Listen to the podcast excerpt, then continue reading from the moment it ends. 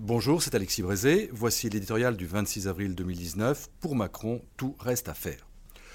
Emmanuel Macron, euh, bah, il devait répondre à la colère des Gilets jaunes, mais aussi à l'exaspération de ces millions de Français qui n'ont jamais rien cassé.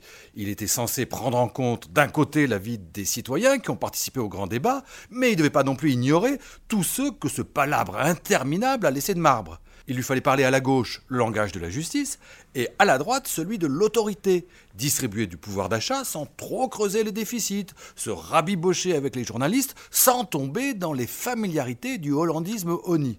C'était en attendre beaucoup, trop évidemment.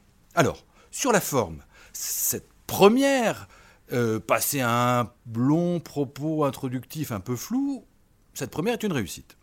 Question, réponse. Emmanuel Macron est parfaitement à son affaire dans ce type d'exercice. Et d'ailleurs, à vrai dire, nul n'en doutait.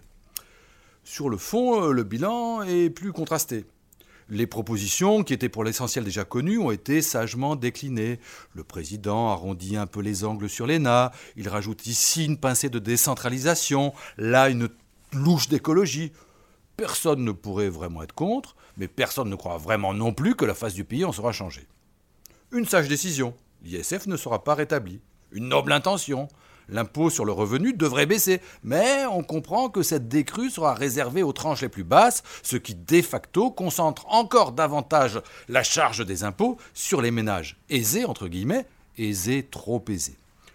Imprévisible abandon et malheureux, les 120 000 postes de fonctionnaires ne seront pas supprimés. Et pour les économies budgétaires, ben, il faudra trouver autre chose, et on ne sait pas quoi.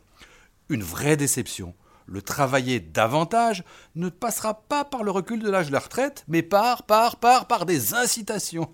En cette matière, comme en bien d'autres, tout reste à faire.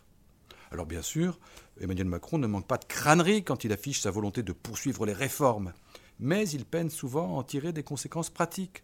Certes, son éloge de la frontière, sa charge contre l'islam politique, sa volonté de refonder notre politique migratoire témoignent d'une détermination bienvenue. Mais pour faire vivre son patriotisme inclusif, il lui faudra aller au-delà des mots.